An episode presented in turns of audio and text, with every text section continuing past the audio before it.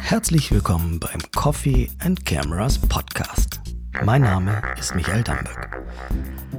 Wir haben heute Sonntag, so einen richtig verregneten Herbstsonntag, wo man zu Hause sitzt und sich fragt, was soll ich eigentlich mit meiner Zeit anfangen und vor allem, wo ist eigentlich der Sommer hin? Zumindest geht's mir heute wirklich so und ja, da dachte ich mir, komm, du hast ein bisschen Zeit. Du hast heute schon ein YouTube-Video veröffentlicht, beziehungsweise sogar zwei. Da kannst du auch noch einen Podcast aufzeichnen. Und als Thema habe ich mir gerade eben spontan überlegt, das Fotografieren auf Reisen und vor allem eben auch den Workflow auf Reisen. Ganz einfach deswegen, weil ich das schon wirklich jetzt in letzter Zeit gefühlt wirklich sehr häufig gefragt wurde. Und ich glaube, dass es einfach ganz interessant ist, mal vielleicht auch da ein bisschen einen Austausch zu haben, wie andere das machen. Und von daher freue ich mich auch schon auf euer Feedback. Vielleicht habt ihr ja noch irgendwelche Tipps, die ihr ergänzen könnt, die mir und vor allem auch anderen Zuhörern weiterhelfen. Außerdem möchte ich mich an dieser Stelle auch wirklich nochmal bei euch bedanken, dass ihr so zahlreich meinen Podcast runtergeladen habt. Das freut mich und ich hoffe, wir können euren Ansprüchen hier auch in Zukunft gerecht werden.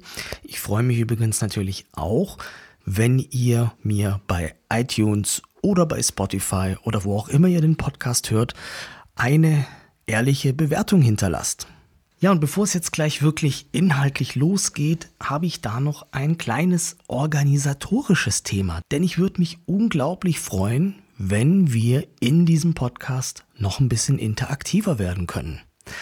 Darum habe ich eine Telefonnummer eingerichtet, unter der ihr mir euer Feedback und natürlich auch Fragen schicken könnt, die ihr gerne im Podcast beantwortet haben möchtet. Die Telefonnummer ist 0711 96882959. Hinterlasst dort einfach eure Fragen oder Feedback und wir schauen mal, ob wir es in einer der nächsten Folgen unterbringen können. Ja, das Thema Fotografieren auf Reisen und natürlich auch der Workflow auf Reisen ist nicht ganz einfach, aber trotzdem sehr, sehr wichtig. Und wenn es bei euch auch so ist wie bei mir, dass ihr auf Reisen geht, um zu fotografieren, dann habt ihr mit Sicherheit auch mit erheblichen Datenmengen zu kämpfen. Und ich denke, das ist so der eigentliche Knackpunkt, was Probleme macht oder was Fragen aufwirft. Insbesondere natürlich dann, wenn ihr nicht nur fotografiert, sondern auch filmen wollt. Denn ich glaube, der Großteil der Datenmenge entsteht nicht unbedingt beim Fotografieren, sondern beim Filmen. Und wenn ihr in 4K filmt, ich weiß nicht, ob das jedem klar ist, eine Minute 4K Video belegt, je nachdem, was du auch von der Qualität einstellst, aber zum Beispiel an meiner Kamera ungefähr 800 Megabyte. Und wenn du schon mal ein Filmprojekt gemacht hast, dann weißt du, wie viel du wirklich filmen musst, um am Ende einen 3-4 Minuten Film zu haben. Ja, und diese Datenflut, nicht nur im Videobereich, sondern auch im Fotobereich, die hat bei mir dazu geführt, dass ich inzwischen eigentlich nur noch mit 128 Gigabyte Speicherkarten arbeite. Und das ist mal so die Basis. Ne? Ich, ich nehme wirklich sehr große Speicherkarten. Ich persönlich arbeite übrigens mit äh, Speicherkarten von SanDisk und da konkret die Extreme Pro Serie. Die schafft 100 Megabyte pro Sekunde auch im Schreibmodus. Das heißt, Bilder gehen auch schnell auf die Karte und belegen dann auch den kamerainternen Speicher nicht unnötig lang. Ja, natürlich gibt es auch noch schnellere Speicherkarten, aber da wird das Preis-Leistungs-Verhältnis wesentlich schlechter. Und ich denke wirklich auch Schreibraten von 200, 300 Megabyte pro Sekunde oder mehr braucht man eigentlich nicht. also auch schnelle Bildserien und auch 4K Video sind mit den Extreme Pro Karten, also mit 100 Megabyte pro Sekunde, gar kein Problem. Ihr müsst ein bisschen drauf achten, denn meistens geben die Hersteller bei den Speicherkarten auch nur die Lesegeschwindigkeit an. Und die Lesegeschwindigkeit ist eigentlich gar nicht so wichtig, denn ob es jetzt 10 Minuten dauert, um die Karte auf dem Computer zu kopieren oder 15, hm, ist eigentlich wurscht. Viel wichtiger ist wirklich unterwegs, ob deine Kamera ins Stocken gerät, weil du eine zu langsame Speicherkarte gekauft hast. So, jetzt könnte man natürlich davon ausgehen, dass jemand wie ich natürlich ganz besonderen Wert drauf legt, dass unterwegs keine Bilder und Videos verloren gehen. Ja, natürlich, aber eigentlich auch nicht mehr als jeder andere. Eine Strategie könnte hier sein, dass man in beiden Kartenslots der Kamera eine Speicherkarte reinsteckt und dann eben beide parallel beschreibt. Die Schwierigkeit dabei ist, dass wenn dir die Kamera gestohlen wird zum Beispiel, dann hat dir das natürlich auch nichts gebracht. Das hat dir eigentlich nur dann was gebracht, wenn eine der beiden Speicherkarten kaputt geht. Und da muss ich sagen, in all den Jahren, in denen ich jetzt digital fotografiere, ist mir noch nie eine Speicherkarte kaputt gegangen. Von daher habe ich davor überhaupt keine Angst. Also nutze ich die zweite Speicherkarte, die ich natürlich auch habe, ich habe noch sehr viel mehr als eine zweite, sondern die nutze ich natürlich dann lieber, um da nochmal mehr Fotos drauf zu machen und nicht um ein Backup zu machen. Natürlich ist es eine Strategie, die kann gut sein, die kann auch mal schief gehen. Und hinterher ist man sowieso natürlich immer schlauer. Eine der wichtigsten Fragen ist natürlich immer, nehme ich das Notebook mit auf eine Reise oder nicht. Jetzt kommt es natürlich darauf an, was du vorhast. Und ein Notebook mitnehmen ist natürlich erstens mal immer zusätzliches Gewicht. Das ist ein Problem. Es ist ein zusätzliches Equipment, das du verlieren kannst, das dir gestohlen werden kann. Auch das ist ein Problem. Und dann ist auch natürlich ganz realistisch die Frage, hast du denn überhaupt Zeit auf deiner Reise, dich mit deiner Technik so weit zu beschäftigen, mit deinen Bildern so zu beschäftigen. Also brauchst du das Notebook überhaupt? Und für mich ist der Hauptgrund eigentlich so ein Notebook mitzunehmen, dass ich Bilder sichere auf eine Festplatte. Das ist ein Grund, denn äh, dann habe ich wirklich eine zweite Kopie, die nicht in der Kamera drin steckt. Ja, also wenn die Kamera geklaut wird, dann ähm, habe ich im Rucksack noch meine zweite Kopie oder im Hotel Safe. Ja, dann kann ich das äh, physikalisch ein bisschen besser trennen. Denn ich würde auch nicht eine halbvolle Speicherkarte im Hotel Safe liegen lassen. Und ja, weil wie viele Speicherkarten soll ich denn dabei haben? Grund zwei ist einfach, wenn ich wirklich doch mal auch etwas sichten möchte, wenn ich also für ein bestimmtes Projekt unterwegs bin, und einfach einen guten Überblick über die bisher gesammelten Bilder und Videos haben muss, um zu entscheiden, was ich noch drehen muss oder was ich bereits gut im Kasten habe. Dann gibt es natürlich noch die Strategie, Bilder unterwegs in der Cloud zu sichern. Also zum Beispiel in iCloud oder in der Dropbox. Oder vielleicht hast du auch eine eigene Cloud-Lösung, in die du deine Bilder von unterwegs hochladen könntest. Das ist natürlich eigentlich etwas sehr, sehr Interessantes. Nur musst du mal hier auch realistisch sein, denn ich schaff's ohne Probleme an einem Tag 32, 50 oder 100 Gigabyte Daten zu produzieren. Das kommt ein bisschen natürlich auf den Job an. Das kommt natürlich ein bisschen auf die, ja, auf die Art und Weise, wie ich da unterwegs bin, an, aber wie viel Gigabyte auch immer, du musst das ja auch hochladen können. Und der Upload ist natürlich so ein bisschen der Knackpunkt an der Sache. Ja? Also wie schnell kannst du diese Bilddaten denn durch die Leitung bekommen? Ansonsten ist es natürlich ein sehr interessantes Konzept, am allerliebsten wäre es mir aber eigentlich, wenn diese Cloud-Synchronisierung schon in die Kamera integriert wäre. weil dann müsste ich nicht extra ein Notebook mitnehmen. Kameras haben ja WLAN und könnten das theoretisch bewerkstelligen.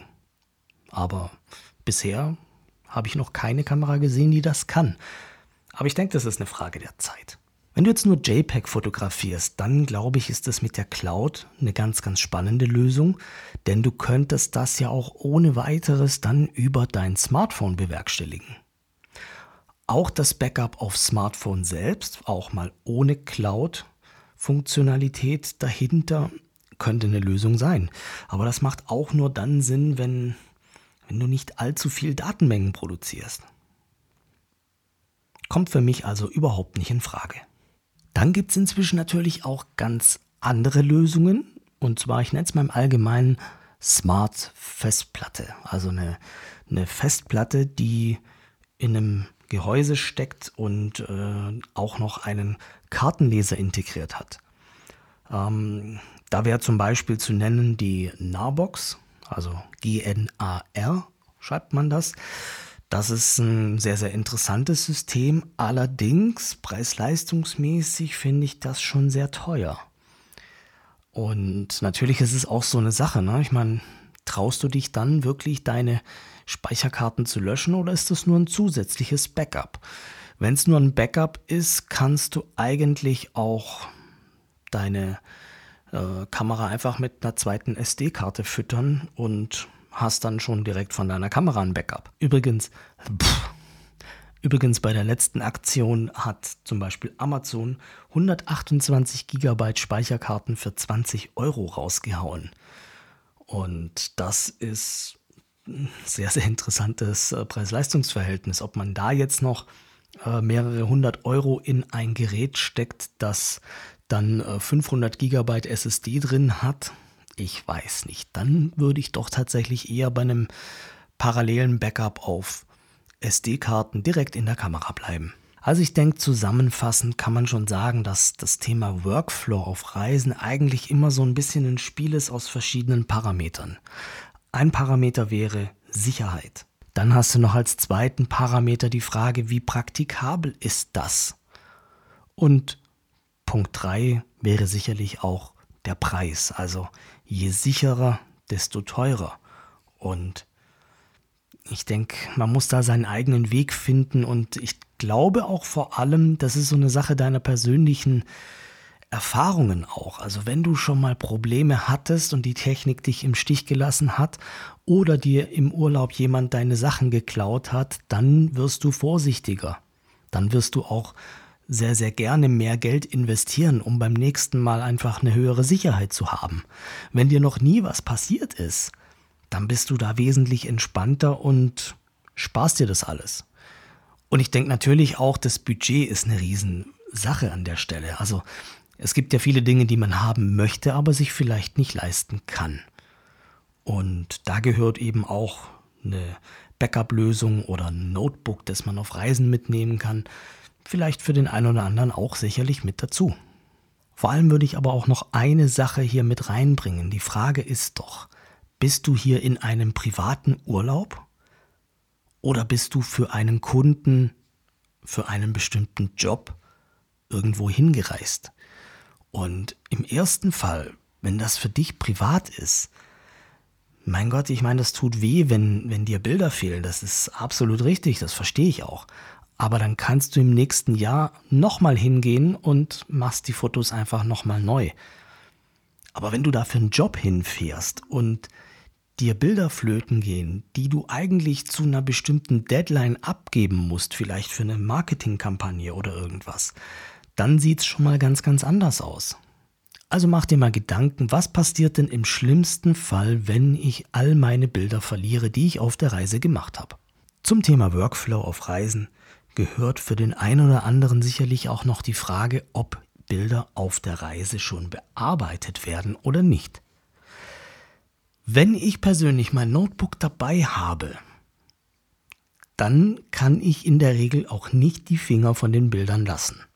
Dann geht es für mich in der Regel nicht nur darum, Bilder zu sichern und vielleicht auch mal eins anzugucken, sondern dann importiere ich in der Regel auch sofort meine Bilder in Capture One und zieh mal den ein oder anderen Regler hin oder her, um mal ein bisschen zu sehen, was da so rauskommt. Und ja, ich denke, das ist natürlich so eine Sache, der du bist ja neugierig. Und wenn du diese Begeisterung und dieses, ja, dieses Verlangen danach, deine Bilder zu sehen und auch schon was damit zu machen, wenn du das nicht hast, dann, dann stimmt doch eigentlich auch was nicht, oder? Wenn ich das Notebook nicht dabei habe, dann ist das auch völlig okay, dann vermisse ich das auch nicht. Aber zumindest mal für die Bilder, die ich auf der Kamera gemacht habe. Aber, und jetzt sind wir schon bei einem ganz anderen Punkt, ich fotografiere natürlich auf Reisen auch super viel mit dem Smartphone. Und beim Fotografieren mit dem Smartphone, da steht natürlich das Teilen der Bilder auch wirklich im Vordergrund. Und genau deswegen machst du ja auch Bilder, damit du sie anderen zeigen kannst. Und der Faktor Teilen kommt bei mir für Bilder, die ich mit dem Smartphone gemacht habe, definitiv nicht zu kurz. Und die Bilder, die ich teile, die bearbeite ich natürlich auch. Andersrum gesagt, es gibt auch viele Bilder, die ich auf dem Smartphone bearbeitet habe, aber nicht geteilt habe.